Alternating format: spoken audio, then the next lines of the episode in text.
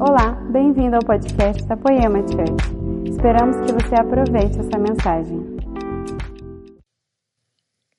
Mesmo se você não me conhece, eu falei lá em Taubaté, né, a gente está nessa série de família. Fazem um pouco mais de 10 anos que eu me converti nessa casa, que eu faço parte da família. Então, nessa altura do campeonato, mesmo se você não me conhece, eu preciso te falar: todo mundo gosta de mim. Lá, aqui. Mesmo se você pensa, não, mesmo se você pensa, ah, que folgado, eu não gosto, você gosta. Você vai ver com o tempo que você gosta. Você pensa que não gosta, mas gosta, todo mundo gosta.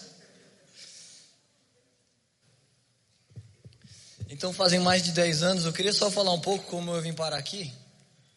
Quem sabe você já sabe essa história, falar ah, de novo essa história, mas é rápido. Tem uma parte dessa história quando eu estava pensando nessa mensagem, essa outra parte eu nunca tinha contado. Então eu já contei aqui que eu vim visitar a Poema eu tinha quase 16 anos. Se eu tenho 27, isso são quase 12 anos. Obrigado, quase 12 anos. Então, o primeiro dia que eu entrei, essa parte que vocês sabem, mas eu lembrei de uma coisa muito boa naquele dia que eu entrei que eu não tinha falado.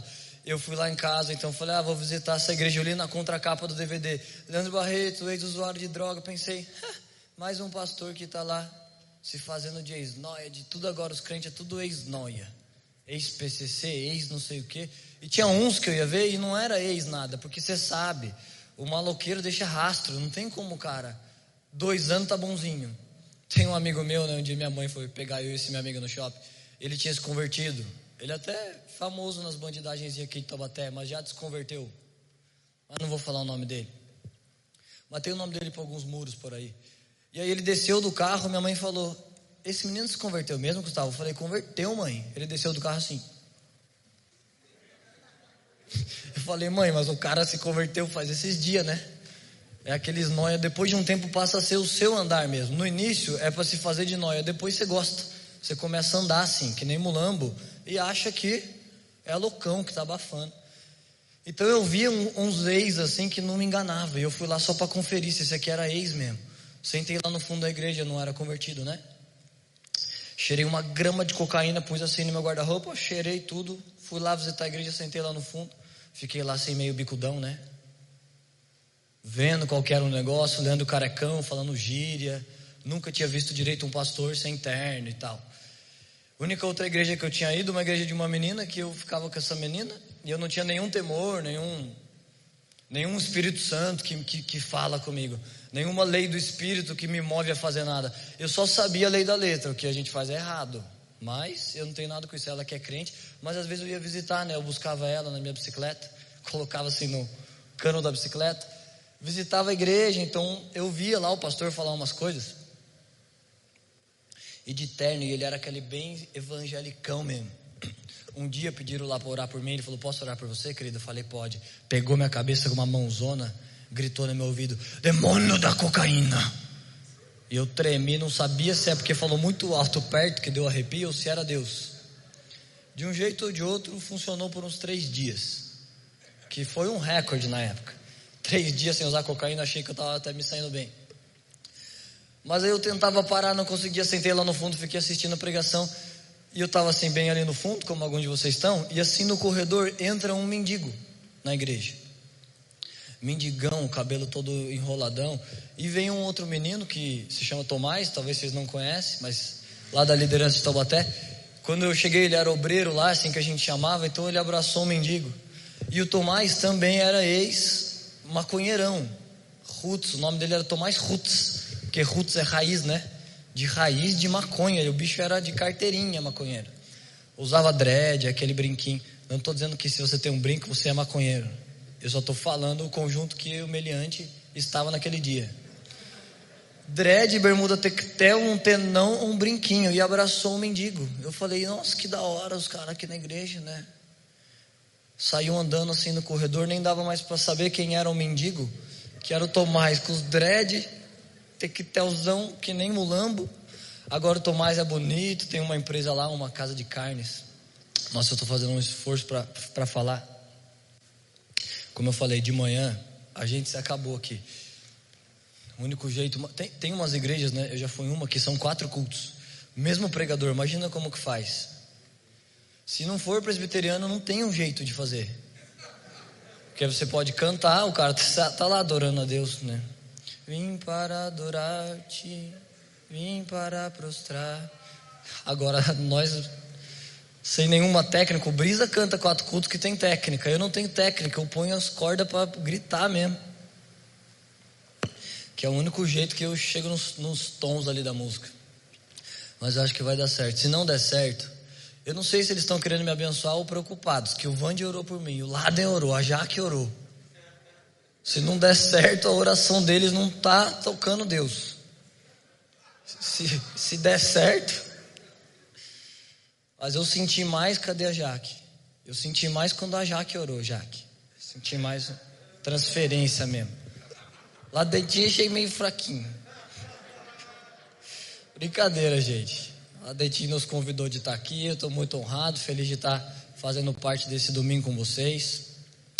Então a gente está quase encerrando. Eu não sei se é o último, mas a gente está encerrando essa série de família. Eu queria convidar vocês. Você me empresta, Vande? Convidar vocês, se você tem a sua Bíblia, puder abrir comigo o Salmo 89. Isso não tinha nada a ver com a mensagem, mas o Vande ministrou esse ofertório. E ele falou uma coisa que eu vou aproveitar e dar um pouco mais de atenção para isso. Eu vi esses dias uns caras dizendo, né? Não sei se vocês sabem, a Apple agora está vendendo iPhone sem carregador, né? Tipo, esse aqui vem sem carregador, você tem que comprar. E eu vi um, um cara desses memes engraçados, escreveu assim: Nossa, a Apple está revolucionando o mercado. 2023 vai vender sem o celular. Que é meio uma afronta, né? Como assim que você tem com. Ninguém acredita em meio ambiente, nada, eles não querem nada de meio ambiente, é só uma decisão que vai economizar milhões na conta dele. Deixa eu só achar meu texto. Achei. Mas aí tem uns amigos nossos, um dia desses que deu uma entrevista e ele comentou assim, cara, tem vezes que não tem nem palavra no culto, só adoração. E um engraçadinho comentou assim: Nossa, vocês estão modernizando, em culto sem pregação. Essa é boa, não tem nem palavra no culto. E eu entendi o que ele quis dizer. Tipo, é um zelo, a igreja tem que ter pregação de Deus. Mas por outro lado, que eu me pergunto, se os homens podem sempre controlar o que acontece, se a gente que decide liturgia, tem cultos que eles têm pregação. Vocês lembram quando Deus está falando desses cultos com profetas como Naum, como Sofonias? Você lê lá, você lê Amós capítulo 3, você vai ver como Deus está bravo. Olha o que, que Deus. Não, não vou falar isso aqui para vocês, vocês não estão prontos. Você ia ficar chocado isso aqui. Quem sabe eu deveria. Está em Malaquias, depois você procura. Olha o que Deus diz. Vocês sacerdotes, sabe o que eu vou fazer com vocês? Vou pegar esterco de animais e vou passar na sua face. Depois você vê lá, está escrito, e Deus que está falando. De tão bravo que Deus está, porque eles estão fazendo culto morto. Sacerdotes que deveriam foram chamados, como Brisa ministrou, como o Vande ministrou, principal função do sacerdote no Antigo Testamento. E diferente dos pregadores atualizadores de Bíblia revolucionários da graça, o Velho Testamento não foi anulado. Se você arranca ele da Bíblia, você só diminui a revelação de Deus, a glória de Deus. Lá estão mistérios escondidos de reis, de sacerdotes. Então Deus escondeu lá a principal função do sacerdote. Ele entra num lugar de intimidade e acende incenso. O incenso tem que ter três coisas: estoraque, gálbano e onisha. Significa que aqueles sacerdotes podiam não saber, parece só um Deus de protocolos. Tem, existem mil substâncias, mas tem que ser essas três, tá, gente? Então eles poderiam dizer, mas por que Deus tem que ser três? Cada um faz do seu jeito, aí cada um pega o que tiver e acende incenso. Não, mas tinha que ser daquele jeito. E cada uma daquelas substâncias estourar, que eu não vou falar a ordem certinha, tá? Mas eu vou falar com confiança só para não atrapalhar o fluxo, depois você confere. Que no meio não dá. Esses dias eu falei, estava tomando um café num lugar, falei uma frase bonita pra caramba, de um vivalista que eu não lembrava quem que era. Mas não dava para mim falar e dizer assim, eu não lembro quem que é, eu tinha que completar ali. E eu falei, Leonard Ravenhill que disse isso. Mas eu não lembrava de quem que era com certeza, né? Depois eu vi no Google e mandei pro cara. Falei, ó, oh, cara, não foi Hill, tá? Quem falou aquilo ali foi o Whitfield. Mas só por não perder o fluxo, eu continuei daquele jeito. Então eu vou no fluxo aqui, depois você confere. Até porque não é uma coisa da minha Bíblia lá, da minha casa, é da sua Bíblia que a Bíblia diz que a espada de Deus de guerras, então é a sua espada, você não vai poder emprestar do Vande. Aí eu emprestei aqui, né? Só de brincadeira. Mas lá em dias que você está lá com o Senhor, nos seus tempos de intimidade, na sua tentação com Satanás, você não pode usar a espada de alguém, você precisa da sua. Então depois você confere lá na sua Bíblia. Mas estourac, por exemplo, se você estuda essa substância, ela só poderia sair da árvore de, de forma espontânea. Você não pode bater na árvore, ela só sai sozinha. Então o onixe era uma pérola que tinha no fundo do mar. E você só podia pegar se você mergulhasse profundamente. E gálbano era uma coisa que você precisava moer caule de plantas e você precisava amassar aquilo e saía um óleozinho. Aí você misturava essas três coisas. Essa era a lei dos sacerdotes do Antigo Testamento. O que significa os sacerdotes do Novo? A sua adoração tem que ser profunda, quebrantada. Eram aqueles elementos apontavam para o incenso. E deve ser profunda, quebrantada, qual que é o outro que eu falei? E espontânea. Você não inventa, quem sabe Deus também recebe, né? Um tipo de disciplina, você não está lá queimando, mas você está tentando levar cativo. Mas se você fica lá, ah, Sarmo, hoje fiz 30 Pai Nosso. Você está lá repetindo, isso não é espontâneo, não são verdades do seu coração. Você não está dizendo, Pai Nosso, obrigado Jesus. Nem só de pão vive o homem, mas o Senhor põe pão na nossa mesa. Você não está lá falando profundo de todo o coração quebrantado. E Deus não é um Deus que está lá carente de sacrifícios que vai receber qualquer coisa. Deus já não peco, já não fumo, já não bebo, já não faço sexo fora do casamento. Toma que esse dinheiro aceita. Deus não aceita.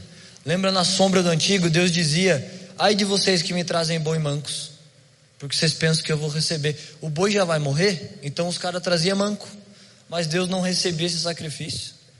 E nesse capítulo que eu falei para vocês olharem lá, depois Amós 3, 4, eles tinham culto, então tinha palavra, então tinha louvor. E o que Deus diz em Amós?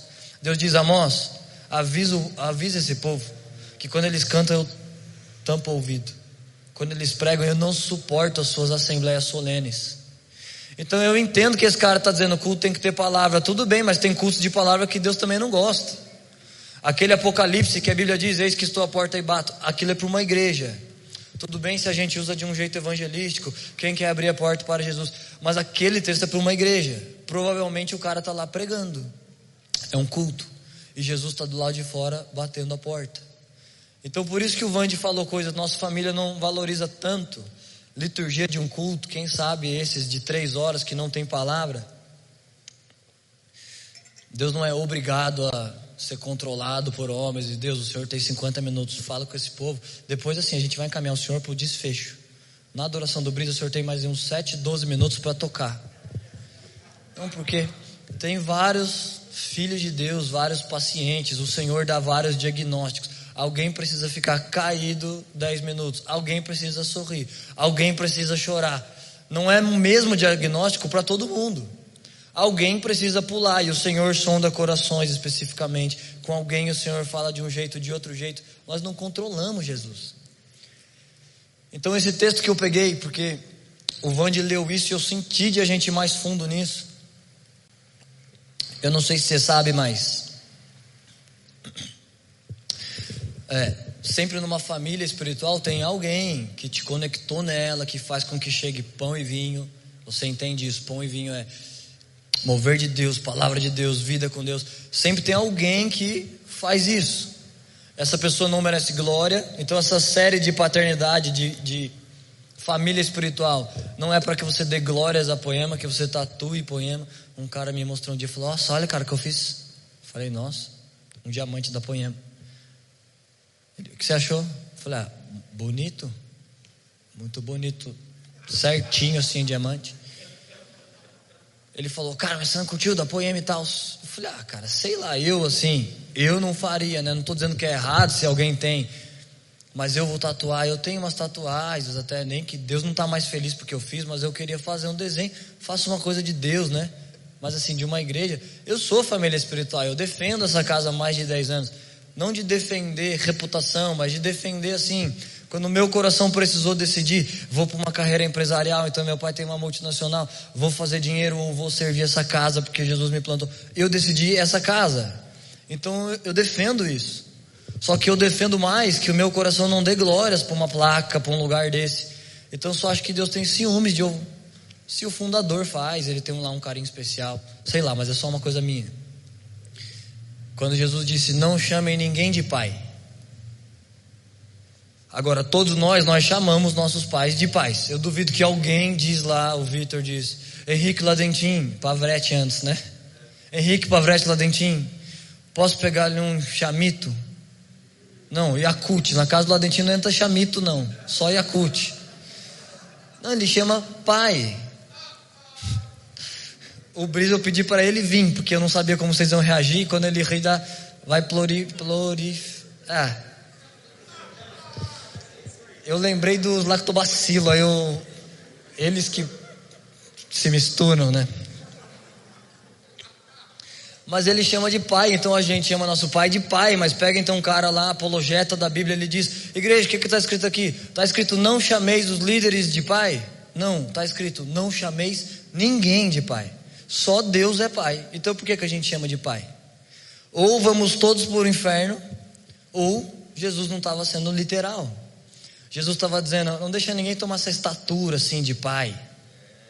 Você tem que honrar esses homens, honrar a família, mas poema não morreu por você, homens não morreram. Quem morreu, Jesus merece glória. Então, uma linha fina, se você quer honrar, mas você acaba dando glória. Mas eu não estou dizendo, não diga nada, mas pode dizer, Brisa, me tocou sua adoração, obrigado. Só defende aqui. Não terciariza lá como o povo fazia com Moisés, você já até cantou isso lá na música do Brunão. Mas então o Vande foi um tipo desse cara da família espiritual que se uniu à nossa família, e você pode ver na Bíblia, não é invenção minha. Sempre que Deus dá um novo nível para alguém ou para uma família, esse novo nível é aberto com um sacrifício. Deus pede um sacrifício. Deus gosta de sacrifícios, mas não qualquer um. Como esses lá em Amós, o povo canta, o povo prega, e Deus diz: Eu não, eu não vou. É, o culto enche, né? São famosos, enche o cartaz, mas eu não gosto. Eu não tenho paciência para esses cultos desses caras. E eu não estou nem contextualizando, eu estou citando exatamente, está escrito lá isso em Amós, mas nas palavras de Deus, né? Tipo aquelas, tipo aquelas coisas de Paulo lá. É, Paulo fala assim, né? Gente, cada um, cada um com seus BO. Os caras, Paulo, mas não podemos escrever isso na Bíblia. Ah, então escreve aí, posso tudo, mas nem tudo me convém. Ah, beleza. Então Deus não falou assim, estou sem paciência. Mas você vê lá, tem momentos que Deus é duro, ainda mais do que isso. Salmo 89, 4. Olha o que o Senhor está dizendo para Davi: Estabelecerei a tua linhagem para sempre, firmarei o teu trono por todas as gerações. Então eu precisava ler isso para te apresentar como a gente entende família espiritual, né?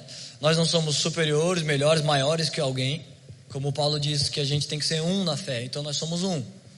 Mas Paulo diz aonde é essa unidade. Um dia eu fui numa igreja, e eu não estou criticando esse sistema, tá? Quem sabe eles foram chamados para fazer isso, mas eu estou só falando abertamente aqui com vocês. Mas eu fui numa igreja que são muitas igrejas, então o pastor prega uma mensagem, então o esboço dele vai para 50 igrejas, então todo mundo vê o esboço, todo mundo assiste o vídeo, prega o que ele prega. Eu entendo o zelo dele, ele não quer que ninguém fale besteira, então para ajudar a, a, defender a doutrina, ele controla tudo. Mas eu falava, nossa, se eu, se eu ganhar para ser membro da igreja, eu não tenho as moral de ficar lá sentado. Porque é uma coisa assim, tipo, você põe lá na igreja, gente, arrasta para cima, preenche a planilha. Querem ouvir sobre sexo, dinheiro, governo ou ensino bíblico? O povo vota. Ah, pastor, 72% querem ouvir sobre dinheiro. Vamos falar esse mês série de dinheiro. Não gosta, assim, parece muito a Excel, vão dizer o que o Espírito quer comunicar à igreja. Ou a gente clama, Jesus, que o seu Espírito de revelação fale, que o seu ambiente seja controlado por você. Ou se um Excel vai responder isso, né, não dava muito para mim. Ai, calma aí, tem vezes que eu esqueço que eu estava falando. Por que eu estava falando e coisa assim.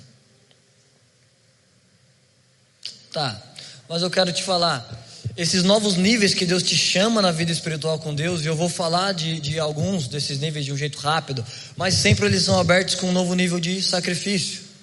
E o Vande fez um sacrifício, ele entregou o Senhor. Eu não sei se você já parou e nem precisa parar para calcular, mas eu sei, eu estou assim, bastidor, eu sei quanto custa. Isso custa dinheiro, conforto, lazer, go, é, orgulho humano, isso custa submissão, custa muito. E esse sacrifício abriu um novo nível para que a gente fosse um tipo de família espiritual. Então, logo que ele puxou essa linhagem de Davi, eu precisava ler esse texto para a gente conectar. É uma promessa para Davi, que o Senhor disse: Estabelecerei tua geração para sempre. E os seus filhos, os filhos de Davi, sentarão em tronos. Então, não sei se você sabe, mas Davi, essa, esse texto foi escrito faz mais de mil anos. Todo mundo de carne já morreu, né? Do, do sangue legítimo, assim mesmo. Mas essa promessa tem que ter um jeito de, de se cumprir, porque ela está escrita. Tem uma maneira de que a posteridade de Davi, a linhagem de Davi vai reinar para sempre. E a maneira com que isso acontece é através da igreja. Jesus, que é o primogênito da família, lembra que a Bíblia diz que ele é o primogênito? Essa mesma Bíblia diz: Jesus, filho de Davi. Ele é o primeiro desses irmãos que inauguram uma nova linhagem, que está ligada a Davi. Eu já vou te falar por que está ligado a Davi. Mas nós entendemos essa linhagem com uma vocação que nós recebemos de Deus, um, um, tipo de encargo de Deus, como família espiritual. Nós somos um com outros irmãos, com esses irmãos que eu acabei de citar, o sistema. Mas a gente é um no que Paulo diz para ser um: uma só fé, um só batismo, um só Senhor. Sobre isso nós somos um. Sobre maneira de culto, não. Sobre democracia na igreja, não. A gente não acha que a igreja é democrática. O que, que vocês acham? Algumas coisas, né? Quem sabe a gente poderia perguntar a cor da parede. Mas o anjo da igreja, ele não toma decisões de estatística. Ou o Senhor fala com ele, ou se Deus não fala com ele, a gente nem deveria ir lá nessa igreja. Porque se ele está lá reproduzindo doutrinas de homens, doutrinas de livros, coisas que ele leu, coisas. Então, se esse homem anda com Jesus, se esse homem carrega uma autoridade de Deus, várias vezes vão ter coisas que não são democráticas. E outras igrejas não pensam assim, e tudo bem. O que você precisa definir, você não precisa ser daqui e nem pensar como essa casa. O que você precisa só reconhecer qual família espiritual você pertence. Lembra aquele cara? Morreu coitado, eu ia falar morreu coitado, coitado não, né? Foi promovido. Aquele pastor que recebeu vilas lá no, no, no púlpito falou: gente, essas tatuagens aqui é de antes, tá? De eles converter. Porque ele ficou meio assustado, tipo, ai, o cara vivalista aí da nação tá fazendo tatuagem. Então ele acha que é errado, né? Esse tipo de gente como ele foram precursores, heróis da igreja numa época que podia de tudo, então eles defendem a separação do mundo e diz: "Não, a gente é diferente, a gente é outra espécie de seres humanos". A Bíblia diz: "Raça eleita, povo exclusivo de Deus, a gente não faz o que as pessoas fazem". E eles entendiam que isso era errado. Então hoje tem pessoas que acham que é errado. E a sua fé, o resultado da sua fé, a sua caminhada em família, não pode ser o que a maioria diz. Pergunta para 10 famosos lá do Instagram: o que, que vocês acham? Seis disseram: não é pecado. Ai, graças a Deus. Então, você não vai ficar tomando decisões na sua vida aqui, ministerial, local, pessoal, porque alguém disse uma coisa. Você tem que reconhecer: essa é a família espiritual que Deus te plantou. Então, se a família diz, cara, tatuagem assim, Deus não está muito preocupado, não. Vê aí se não vai ofender seus pais, né? Não faça um demônio no seu corpo, né? Mas discerne aí com Deus e. Mas se você falar, ah, pastor, mas eu eu perguntei lá no cara, o cara tem 200 mil seguidores, prega o mundo inteiro. O cara falou que é pecado. Mas ele é uma voz sobre a sua vida? Você elegeu ele, o Senhor te plantou debaixo dele. Se o Senhor te plantou, então você se submeta anda naquela doutrina de fé que ele prega. Se ele não é uma voz, tanto faz o que ele disse. Tanto faz se esse cara tem milhões de reais de seguidores, se ele tem, se ele é famoso, se ele não é uma voz, então não importa. Então se você entra aqui, você não precisa, você não é obrigado a ser poema, não é uma tribo, não é uma gangue. Como eu falei, Jesus diz para a igreja, ele diz, gente, não chama ninguém de pai, não eleva essas coisas só Deus é pai. A gente confia só nele. Mas fato é que ele nos plantou numa família. Então você não precisa participar, mas você precisa reconhecer se Deus te plantou ou se não te plantou. Se essas são vozes sobre a sua vida ou se não são. E se elas são, você precisa saber um pouco como a família pensa. Alguém entende assim, né? Somos ou presbiterianos ou batistas, anabatistas, pentecostais. Não é um jeito que a gente entende, a gente não se chama por nenhum desses nomes. Mas se uma senhorinha lá de 90 anos te perguntar, ai, que igreja que é? Para resumir, pode te falar evangélica. Porque você vai falar, não, tia, não, vó, não é nenhuma dessas coisas. Ah, mas como não é? Como assim? Pode explicar com evangélica só. Um dia minha vozinha, minha avó é de São Paulo, né? Eu também sou de São Paulo. Eu nasci em Taubaté, morei 10 anos em São Paulo, depois voltei para Taubaté. A minha avó falou: Filho, o que tanto você vai lá na igreja? Eu vejo os homens entrando aqui, você só sai com homens? Eu falei: É, falou isso. E era um amigo meu, até hoje ele é meio, meio fortinho, né? De forte mesmo. Ela, você e aquele fortinho, para lá e para cá. Por que, que você não vai numa discoteca? Falei, que vó, uma discoteca? Sim, uma danceteria, se divertir com os amigos. Eu falei, vó, você sabe o que, que eles fazem. Hoje em dia está se chamando balada isso aí. Você sabe o que, que eles fazem lá dentro? Falei para ela um pouco, ela, ai que horror. Eu falei, vó, você achou que ia fazer o quê? Não sei, conversar, tomar um refresco. Ficar. Ela tem quase 90 anos, né? Então ela realmente. Quando eu vim na igreja, né?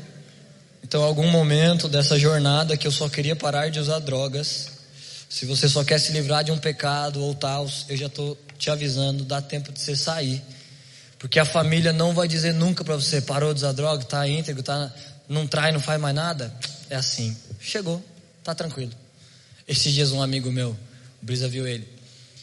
Um amigo meu tá de, de época de antigas, né? Falou assim: "Parça, ô, oh, falar para você, velho, minha mulher é fogo, velho. Oh, dirigi caminhão 16 horas.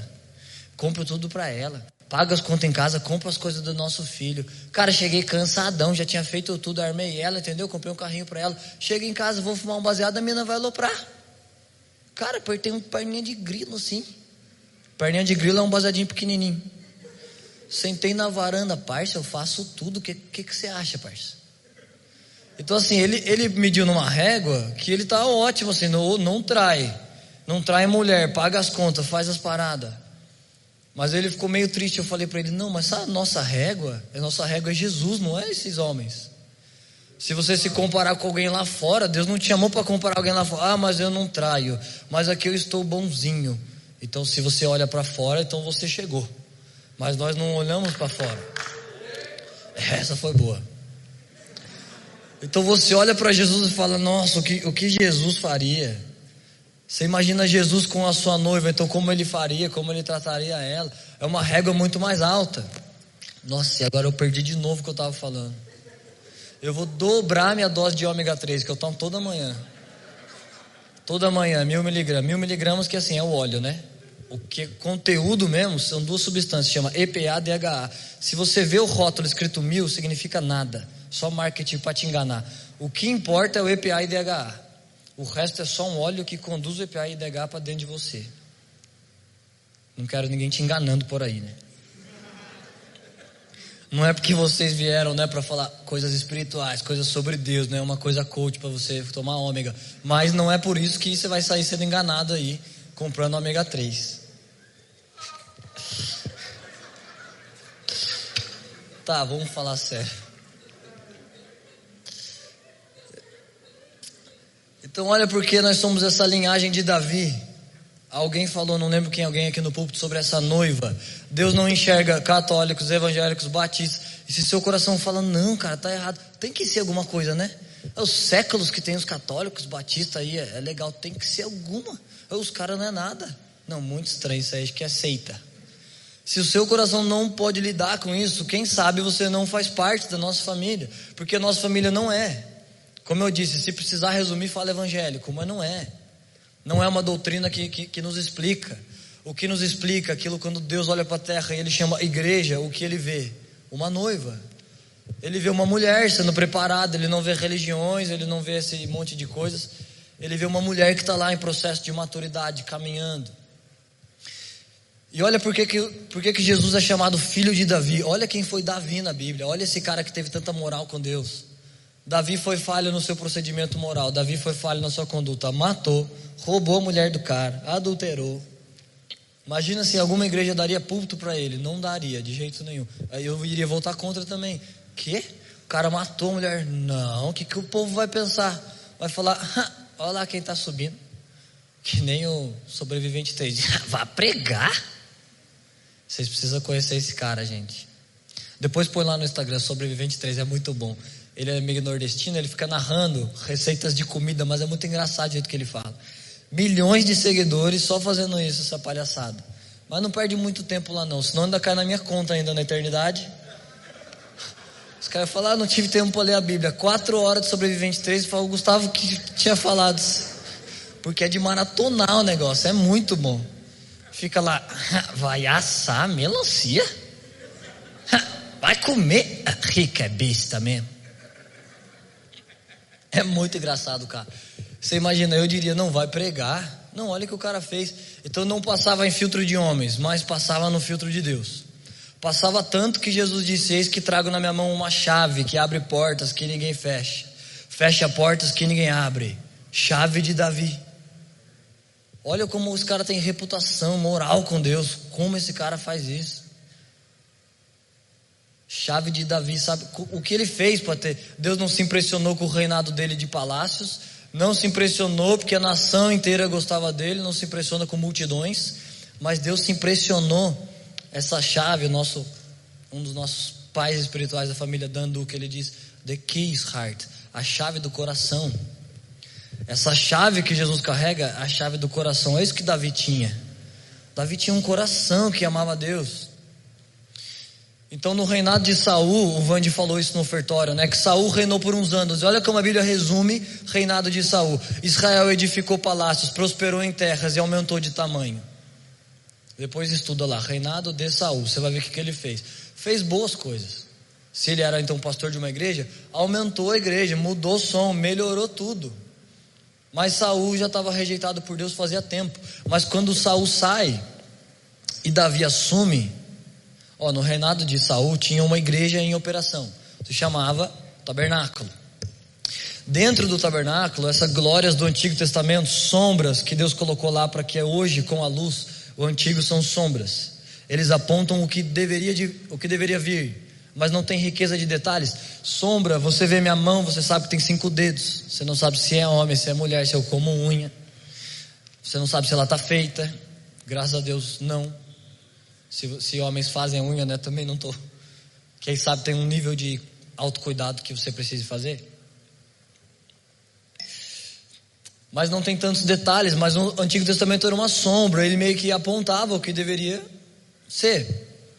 Então a arca da aliança, olha essa que eu falei de manhã, essa aqui é boa demais. A arca da aliança era de ouro, porque isso apontava para a santidade de Deus, uma coisa refinada, aprovada. E não é místico, não é do Google que o ouro significa isso. Da própria Bíblia, você vai lá estudando os símbolos da Bíblia. Como o ouro vai aparecendo nos contextos da Bíblia. Ouro é, é o terceiro nível de obra. Paulo diz: haverão obras de ouro, de prata e de madeira e feno. Então, ouro é uma obra que é refinada, ela passou no fogo de Deus e ela só melhorou. Ouro fala de santidade, uma coisa que o homem não pode produzir, o homem não pode fazer, ouro, o ouro só existe. Então, a arca da aliança deveria ser de ouro e ela representava a presença de Deus. E ela ficava lá, nesse lugar que a gente cantou. Quem já pisou no Santo dos Santos? Santo dos Santos é um terceiro nível de fé. O tabernáculo tinha átrio, que é um lugar bom de gente salva, de gente legalzinha, e estão lá no átrio. Mas tinha um outro lugar, e olha ainda o que a Bíblia diz: quando Deus vai dar planta para Moisés, Deus diz: Moisés, esse modelo você vai fazer segundo um modelo do céu. Ou seja, tem um modelo de funcionamento no céu, você vai fazer uma sombra dele, tá? A sombra é assim: nesse lugar de intimidade chamado Santo dos Santos, sacerdotes acendem incenso. E o que está lá dentro é de ouro, que é a arca da aliança. Nesse primeiro lugar, que é átrio, a igreja faz sacrifícios. Então no átrio tinha uma bacia lá de bronze. Olha como os níveis de Deus estão espalhados pela Bíblia. É o primeiro lugar, tem um móvel lá. É bom, é átrio, Deus recebe. Os ricos matam ovelhas e bois, os pobres matam pombos e Deus recebe o sacrifício. Mas a bacia é de bronze e nesse lugar todo mundo entra. Mas tem um nível mais profundo que Deus está dizendo que se chama Santo Lugar. Não são todas as pessoas que entram. Só podem entrar pessoas que têm um serviço lá, que, que participam da casa de Deus. E tem um terceiro nível que se chama Santo dos Santos, que então essa peça é de ouro. E enquanto a peça, olha como isso é uma sombra, eu, eu queria falar um monte, mas eu vou falar só essa para você saber. Olha como a sombra apontava para Jesus. Dentro do tabernáculo, a arca era de ouro e as pessoas viam, né? Quem entrava via, falava: Nossa, olha a glória de Deus. Mas quando a arca estava em trânsito, quando ela era como peregrina, e a arca fala da presença de Deus. A arca fala de Jesus. Dentro, se você abrisse a arca, dentro da arca tinha pães que representavam Jesus. Se você clica lá no Strong que o Vande falou, Belém de Judá significa casa de pão. E Jesus disse: Eu sou o pão da vida. Jesus nasceu na casa de pão, porque ele é o pão da vida. E dentro da arca, pão, apontando para Jesus. Quando ela está dentro, ela está vestida de ouro, é? porque ela é inteira de ouro. Mas quando ela ia ser transportada, Deus disse: cobre com pelos de animais. Significa ninguém vai ver essa glória, está escondida. E isso prefigurava exatamente Jesus na terra. Aquilo que Isaías disse: nele não havia beleza alguma. Homens olhavam procurando ele como peregrino. Esse é o filho de Deus. Ah, Jesus? É não. Lembra que os fariseus falavam: não, esse não é Jesus, filho de Deus, esse é filho de José Carpinteiro. A gente conhece o cara, e o cara fica lá batendo madeira e tudo. Nasceu numa manjedoura, foi entrar na cidade, entrou de mula, não entrou nem de, nem de um cavalinho. É muito pequeno para ser Deus. Então a glória de Deus estava escondida em um carpinteiro. E quando essa glória estava na arca da aliança, escondida em peles de animais, ela estava transitando e ninguém via, a pessoa só vê, nossa, o que, que esses caras estão tá levando no ombro? Porque deveria ser levada no ombro. E um monte de pelos por fora, elas não vêm, apontando diretamente para Jesus. E tem um monte desses símbolos que é o que a Bíblia chama de a glória de Deus é esconder seus mistérios, a glória dos reis desvendá-los. Então você fica lendo, relendo, procurando, pedindo o espírito de revelação e você vai entendendo esses mistérios.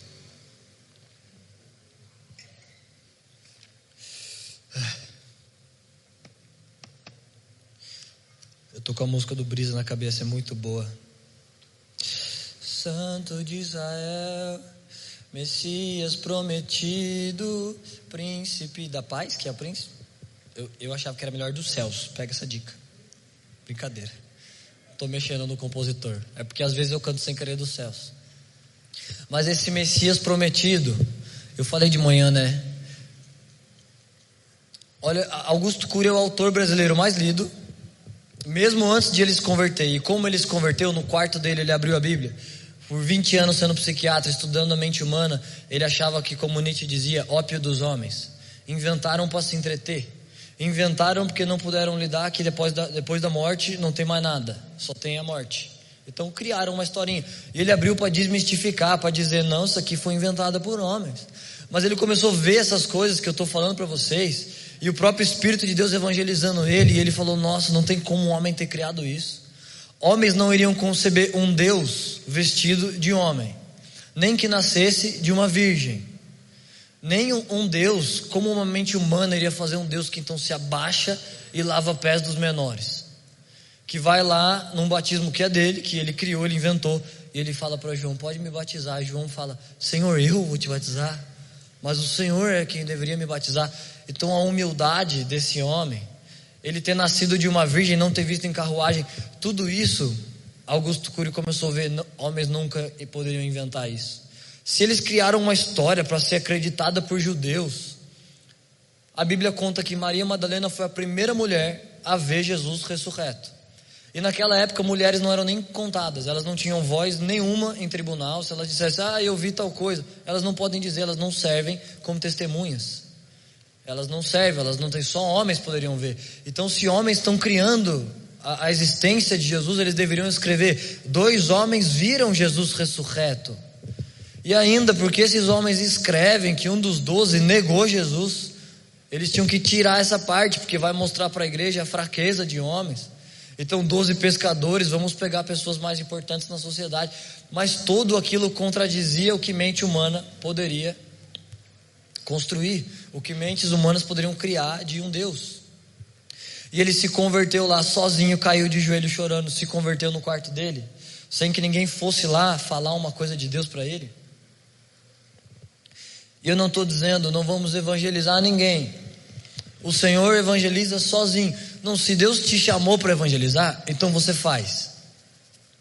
Mas o que eu quero te falar que é o encargo que a nossa família entende, que a gente recebeu de Deus. Não é só que você seja alguém que é salvo, que não peca, que não mente, que não rouba, mas que você busque níveis maiores em Deus, que você vá mais fundo. Não tá bom que a nossa régua de moral tá alinhada, então que agora a gente oferta, que agora a gente faz coisas. Tem esses níveis na Bíblia. E o que a gente entende do chamado da nossa família é convidar pessoas, recrutar, treinar pessoas para viver esses níveis. Então a gente não recruta, vamos lá encher estádios, entregar panfletos, vamos fazer efeito aqui na terra.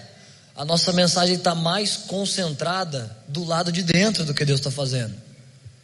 Você precisa evangelizar. Se Deus te chamou para fazer, eu vou explicar certinho isso aqui. Se Deus te chamou para entregar panfletos, ah, Jesus te ama, então faz isso. Seja fiel ao que a lei do Espírito te chama. Mas o que Deus está impressionado com a sua igreja não é o tanto que ela faz do lado de fora. Deus não fica. Esse meu amigo, né, que está se convertendo. Ele é convertido, aliás, né? Jesus converteu ele tem uns meses aí. Ele falou, cara, assim, só para mim saber. Galardão, por exemplo. Cara, eu não fiz muita coisa para Deus, né? E também não faço muito assim. Que nem o pessoal, tá, vocês pregam. Como que Deus vai me dar, vai me julgar no galardão? Ele estava meio que dizendo, eu vou ser meio pobrinho lá no céu, né? Porque os caras pregam pra caramba, faz um monte de coisa. Mas, cara, eu vou lá, trabalho no presídio, dia sim, dia não, eu falo com o presinho aqui. É coisa pouca. Mas não é como Deus mede. Deus não vê do lado de fora e fala, nossa, olha o que eles estão fazendo. Deus vê do lado de dentro. Qual é a maneira que você está fazendo aquilo? Então alguém está tocando multidões e vai dizer, Senhor, preguei no seu nome, evangelizei, expulsei demônio. E Jesus vai dizer, não, eu nem precisava da ajuda de vocês. Vocês acharam que eu estou lá desesperado. Deus tem pressa na obra. Não, eu podia fazer minha obra sozinho. Os anjos disseram: ansiamos anunciar o evangelho. Anjo se teletransporta, anjo voa. Se Deus tivesse com pressa, deixava os anjos. A gente gasta gasolina e gasta avião. Deus ia otimizar toda a igreja chamando anjos. Mas porque ele chamou homens, porque ele não está desesperado do lado de fora mais qual é a maneira que nós estamos fazendo do lado de dentro. O que chama a atenção de Deus não é se você fala com um preso ou 10 mil pessoas no estádio, porque Deus poderia sozinho pegar esse preso, sozinho pegar essas 10 mil pessoas, mas a maneira que você faz, a paixão que você faz, a devoção que você faz, no seu ofertório, na hora que você tem fome de Deus. Uma vez um cara, ele pregou até aqui, mas fazem muitos anos. Ele disse: quando a palavra é boa, quando o culto é bom, é porque o povo estava com fome. Quando não é bom, quando não flui assim, é que o povo estava sem fome. Estão satisfeitos com a vida espiritual, já sou líder, já estou lá no GC. Estou mais aqui mais para preencher presença, não tem mais nada que eu precise receber, ou aprender de Deus, ou adorar. E eu já adoro um monte. Então, se não tem fome, não tem para quê Deus manifestar uma palavra de profunda no coração das pessoas. Se Deus estivesse feliz só com moralismo, só com um lugar bom de ser crente. Vocês lembram que jovem rico era crente? Jovem rico disse: É, eu guardo todos os mandamentos, Jesus. Jesus poderia dizer: Ah, é isso, filho. Os jovens estão se perdendo, cara. Com o funk, com as paradas. Você guarda todos os mandamentos, é isso aí que eu estou falando. Vai na igreja? Vou também, Senhor. Ah, então amém. Não, mas Jesus diz uma coisa. Não, mas te falta uma coisa. Vai e vende tudo essa uma coisa que Davi tinha. Davi era rei, podia pedir qualquer coisa, um gesto de suas mãos. Milhares de soldados iriam lá beijar suas esposas, se despedir, lutar pela causa que Davi mandou. Inclusive um desses foi Urias. Davi tinha todo o poder, podia pedir qualquer coisa, porque Deus gosta tanto do cara. Porque Davi disse: Uma coisa vou pedir: estar na sua casa, ter essa, ter essa vida com o Senhor. Olha como Davi amava esse Senhor. Eu estava contando a arca, ela estava no tabernáculo e a presença de Deus estava representada nela. Mas quando Saul era rei, Israel edificou palácios, cresceu como nação, melhorou a economia, mas a arca tinha sido roubada. A presença de Deus não estava lá, mas Saul nunca nem se importou. Saul não se importa se tem presença ou se não tem, desde que a estrutura, a liturgia está boa, pessoas dizimam, pagamos salários, aumenta cadeiras, põe as, as máquinas de ar, Saul só se importa com coisas do lado de fora, com edificações e multiplicações do lado de fora. Mas Davi, que era um pouco atrapalhadinho do lado de fora, logo que Saul sai do reinado, Davi entra no reinado. Lê na história qual é a primeira coisa que Davi diz: A primeira coisa que Davi diz: vamos buscar a arca da aliança. Davi se importa, Davi defende a presença de Deus. Davi não defende dons, não defende coisas do lado de fora. Olha como a Bíblia usa. Sempre que você vê na Bíblia a palavra porém, significa uma coisa que Deus está se importando. Uma coisa que Deus quis fazer assim, um. Como se diz essa palavra? Uma grifada no nosso coração. Segunda Crônicas 25, 2. A Bíblia diz: Amazias, esse era um rei de Israel. Amazias fez tudo o que era reto aos olhos de Deus. Porém, não o fez de todo o coração. Então por isso você não vai ver muita gente dizendo não vai para pornografia, não peca, não é, não usa droga não que vai para o inferno. São coisas do lado de fora. Mas a verdade é, se você está de todo o coração do lado de dentro, em um momento que você vai lá, um dia eu esqueci que eu tinha me convertido, né? Acordei na hora de ir para o curso. Supostamente eu deveria ir para um curso que eu ia de ônibus, mas na verdade eu pegava o ônibus, ia num terreno, ficava usando droga com meus amigos, toda quarta e sexta. Acordei e falei, ah, armou, fumar um baseadão. Eu estava andando, lembrei, nossa, eu sou crente. Fazia algumas semanas que eu tinha me convertido, falei, nossa, e agora? Oi, que brisa. Então, quando eu pensei, eu não lembrei de uma lei da letra que me diz não fume. Eu lembrei, o Espírito de Deus falou, cara, para que você vai fazer isso? Eu não te chamei para viver essa vida. E não foi um esforço de ter uma performance do lado de fora. Pessoas alcançam essa performance, mas Jesus não fica feliz com ela. Por isso que eu estou te falando, essa família nunca vai deixar você em paz se você é um ótimo crente. Sempre nós vamos estar falando, não, tem que jejuar mais. Precisamos buscar mais, amar mais e mais fundo. Átrio, santo lugar, santo dos santos.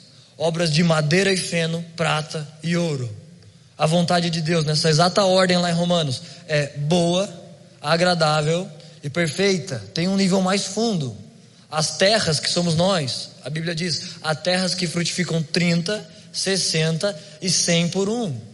O autor de Hebreus diz: a igreja precisa da doutrina de batismos, ele diz no plural, são três batismos: batismos de águas, que bom você se converte, se Jesus se arrependeu, amém, glória a Jesus. Mas tem um batismo mais profundo, o batismo no Espírito, e um outro batismo que Jesus diz, batismo de fogo. Vê como são níveis de fé. Há níveis propostos para a igreja e o trabalho, o encargo da nossa família não é só ficar te treinando a afetar do lado de fora, mas ter reputação com Deus do lado de dentro. Lembra que Jesus está lá vendo ofertas, uma viúva põe pouco, pessoas põem milhões, modo meu de dizer, né? Pessoas põem bastante. Olha como Jesus pensa, ele não pensa, ah, cara, lá dentinho tá fazendo a obra de Deus, cara. Dízimo só, só o lá dentinho, sozinho dizima 8.500 reais lá na igreja. Aí fala, ah, o cara tá fazendo efeito, que vai ter galardão, cara.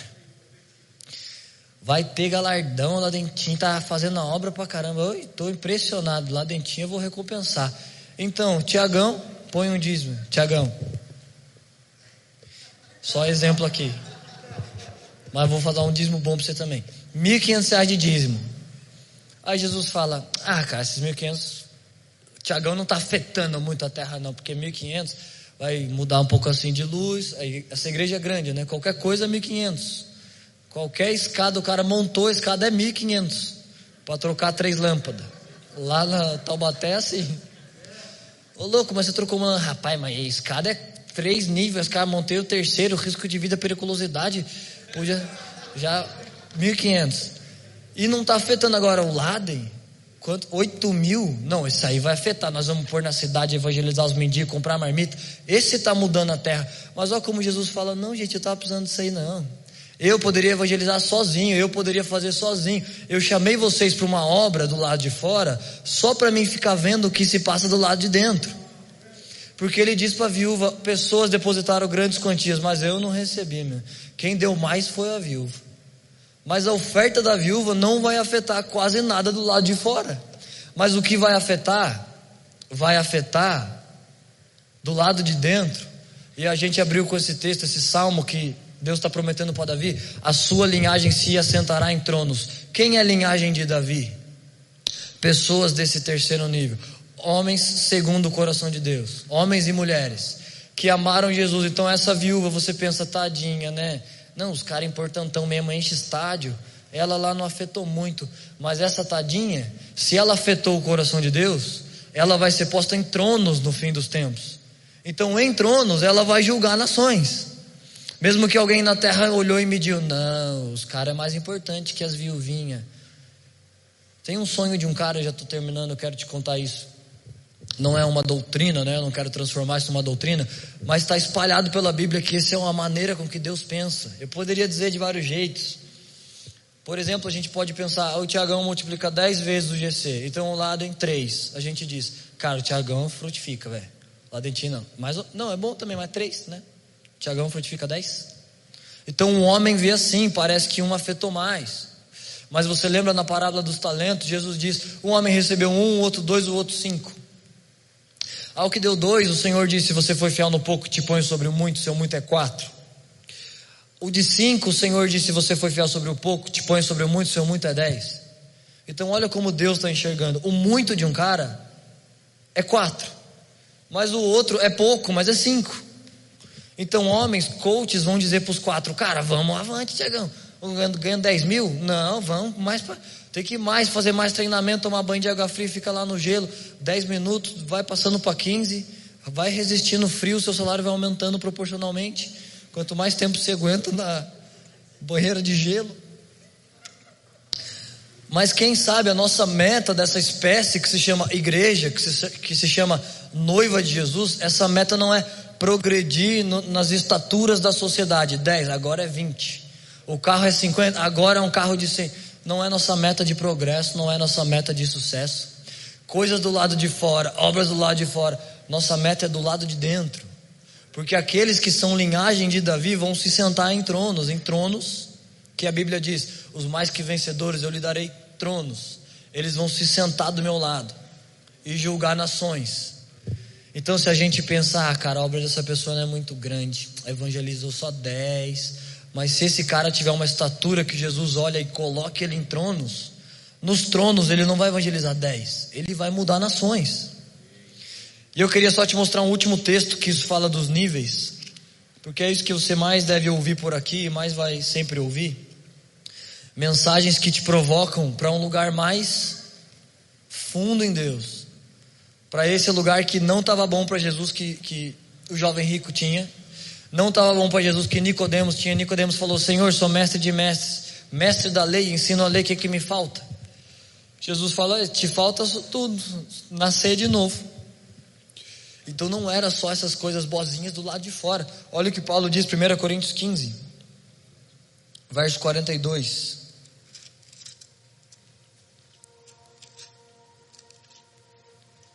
Nossa, a Bíblia do Vande não tem o 42. Achei. Olha o que Paulo, nossa, eu fui assistir o filme de Paulo no Netflix. Meu Deus, nem terminei. Eu assisti, eu estava lá vendo Paulo, o martírio, que Paulo dizia, como ele vivia. Só me vinha a voz do Valadão naqueles stories que ele faz. Gente, vocês não são crente. Certeza, não, vocês não são. Eu olhava para Paulo, teve uma cena lá, eu vou ter que te dar spoiler dessa aqui. Aquila e Priscila, eles dizem: Paulo, se a gente fica com a igreja nas casas, a gente pode morrer. Se a gente foge, pelo menos não vamos mais lá estar com a igreja, mas não vamos ser alcançados. O que, que você acha que a gente faz? E Lucas que está intermediando, né? Paulo está na cadeia. Aquila e Priscila perguntam para Lucas, Lucas pergunta para Paulo. Paulo, o casal está perguntando, o que, que eles fazem? Fica e morre?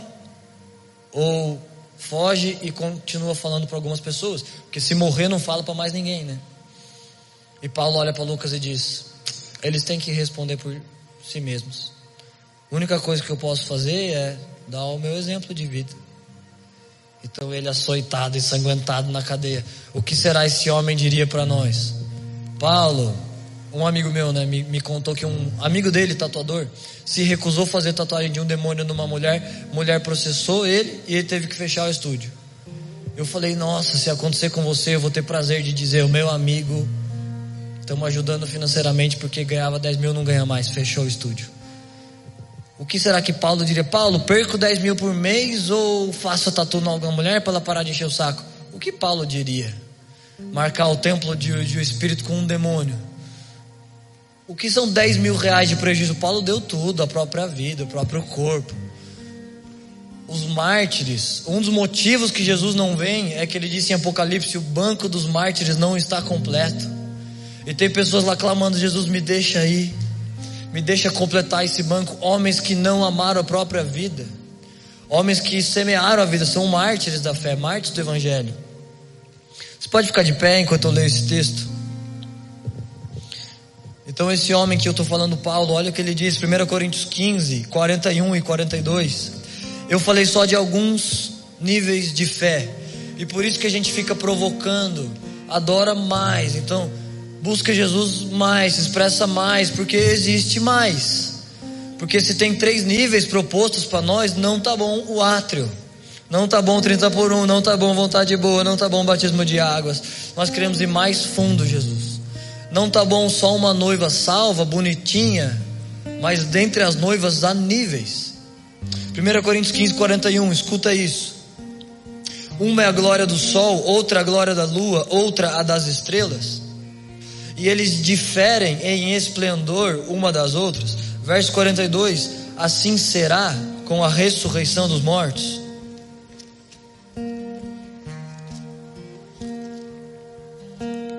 Será que deu para entender? Paulo diz em Coríntios, gente, uma é a glória do sol, outra da lua, outra das estrelas. Assim será na ressurreição dos mortos. O que você faz do lado de fora, isso só testemunha a seu favor se o Senhor te pediu para fazer. Se Ele te pediu, seja fiel no seu trabalho, leal, cuida da sua casa, da sua esposa. Você não pode medir humanamente e dizer, não, Senhor, eu quero estar nos cartazes. Se o Senhor te pediu aquilo. Então, o que testemunha ao seu favor para que você entre níveis com Jesus é do lado de dentro, é a sua paixão, sua devoção por Jesus, as suas ofertas que não dizem, ah, tá, pastor, parar de encher o saco. Suas ofertas que dizem, Senhor, toque o meu coração. Todo esse fôlego que eu gastei trabalhando, eu devolvo, tomo. Eu quero te honrar. Coisas do lado de dentro. Isso que chama a atenção de Deus. E eu vou terminar aqui agora, Apocalipse 12, verso 1. Então é assim que Deus enxerga a igreja. Ele olha do céu e ele vê uma noiva. Então um dia ele chama essa noiva que vai se casar com Jesus. Em Apocalipse 12, essa noiva chega lá. Olha como ela é. Apareceu no céu um sinal. Uma mulher vestida de sol, com a lua debaixo dos seus pés, e uma coroa com pequenas estrelas na sua cabeça. Olha a noiva gloriosa de Jesus. Por isso, para mim, até me incomoda assim que ela seja reduzida a pentecostais, batistas. São todos segmentos de heróis que defenderam verdades, que restauraram a igreja. Mas a noiva de Jesus não é só isso, ela é uma noiva. Em Apocalipse, João vê ela vestida de sol, debaixo dos seus pés, lua.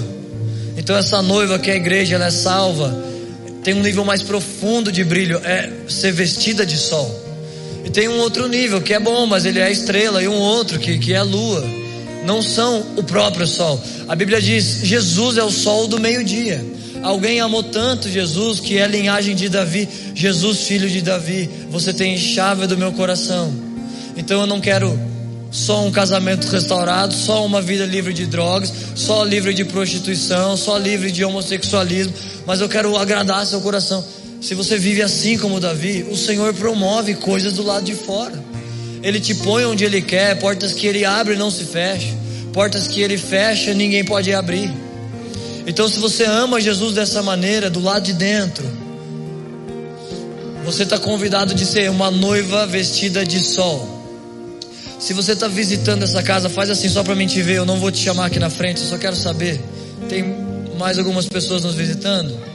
Se você está nos visitando, e se você nunca fez aquela coisa oficial, não é uma oração evangélica que Jesus te aceita, mas é um ato oficial que você diga: Jesus, eu quero andar com o Senhor, eu quero fazer parte dessa família de Deus. Eu não digo família poema, você pode ouvir de Deus onde você precisa ir, mas a família de Deus e Paulo diz: família de Deus não são aqueles que são do lado de fora, mas aqueles que foram circuncidados do lado de dentro. Então você não precisa nem ser crente ou ter obras que pessoas aqui têm. Se você quer ser família de Deus, isso não é feito do lado de fora, mas do lado de dentro. Você pode só pôr a mão no seu coração e dizer: Jesus, eu quero fazer parte dessa noiva. Eu quero entrar dentro desse plano que o Senhor está operando na terra. E se você já é parte da nossa família, se você já entende isso, o convite nessa noite é que você Vá mais fundo no Senhor, mais fundo na sua adoração. Que ano que vem você não só coloque graças a Deus, a minha vida melhorou muito, eu estou muito mais sábio, então eu consegui abrir mais empresas. Tomara que isso te aconteça, se Deus te chamou, mas que lá no seu secreto com Deus você saiba: Jesus, eu fui mais fundo esse ano, eu te amei mais, eu sacrifiquei mais, eu acendi mais incenso, mais fumaça para o Senhor, porque é o maior chamado dos sacerdotes de Deus. Não é assistir incensos que pessoas queimam, mas acender o seu próprio, dizer: Jesus, alcança meu coração, abre portas que eu preciso, me encontra nessa noite como homens não podem fazer, como uma grande mensagem não pode fazer. Eu não me esforcei de uma mensagem habilidosa, mas de tentar comunicar exatamente aquilo que Jesus queria. Então você pode fechar seu olho e orar comigo. Pessoas que estão orando a Jesus e pedindo para serem aceitas por Ele, eu queria te dizer, mesmo que isso pode parecer uma coincidência, mas o Senhor mesmo te chamou aqui nessa noite. O Senhor marcou no calendário de um jeito que todos os dias da sua vida te fizeram estar aqui, ouvindo essa mensagem. Homens, glória de Deus pode estar escondida, mas dentro de vasos de barro tem uma porção que você pode receber. Se você fecha seus olhos humanos, então abre seus olhos no Espírito. O Senhor tem uma coisa para você nessa noite. Você pode clamar comigo. E pessoas que querem ir mais fundo com Deus, saiba que sobre nós a Bíblia diz: estes que venceram, venceram mediante o sangue de Jesus. Não é mediante um monte de coisas que você pode inventar, mas o sangue de Jesus que te trouxe nessa noite, que te faz ser desafiado, que te faz ser aprovado.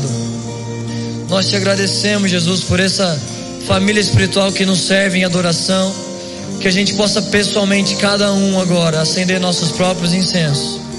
Que o Senhor possa dar um toque fresco a pessoas que levantaram a mão nessa noite, que elas não são recrutadas para uma tribo ou para uma religião, mas que elas são agora noiva de Jesus, que gastam tempo com Jesus, que que se submetem às vozes que o Senhor plantou, mas só tem lugar para um Deus no coração delas. Que o Senhor possa recebê-las nessa noite. E que o Senhor possa receber a nossa adoração mais fundo nessa noite, Jesus. Nós oramos, Jesus, obrigado.